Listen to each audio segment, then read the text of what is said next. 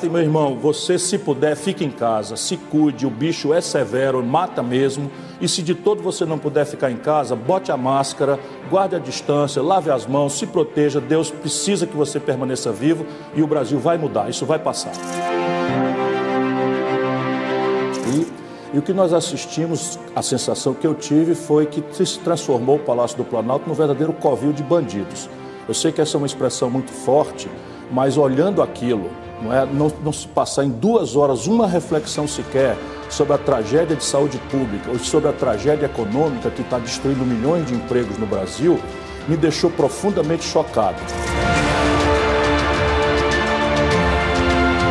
O Brasil está correndo riscos muito graves e nós temos que cuidar do nosso povo. Nosso povo precisa de respiradores, precisa de leito de UTI, nosso povo precisa fazer a, a, a, os exames, porque se o Brasil não fizer exame, nós somos o país que menos atesta a, coronavírus, nós estamos jogando no escuro. Nós não vamos saber enfrentar, nem sequer temos condição de pensar em organizadamente voltar à normalidade econômica.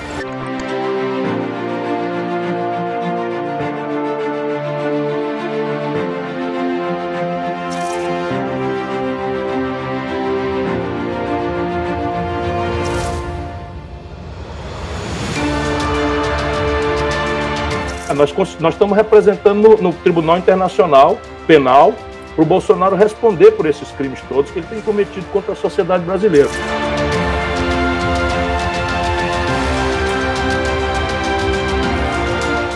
São seres humanos, são pais, são mães, são filhos, são irmãs, são, são parceiros, são esposas, são maridos, porque a gente não pode também ficar nesses números como se fosse gelado. Isso, a força com que a opinião pública indignada está forçando os políticos a deixarem de lado as diferenças, e nós somos diferentes, para tentar achar um mínimo de consenso para enfrentar o que interessa: as mortes e o desastre econômico.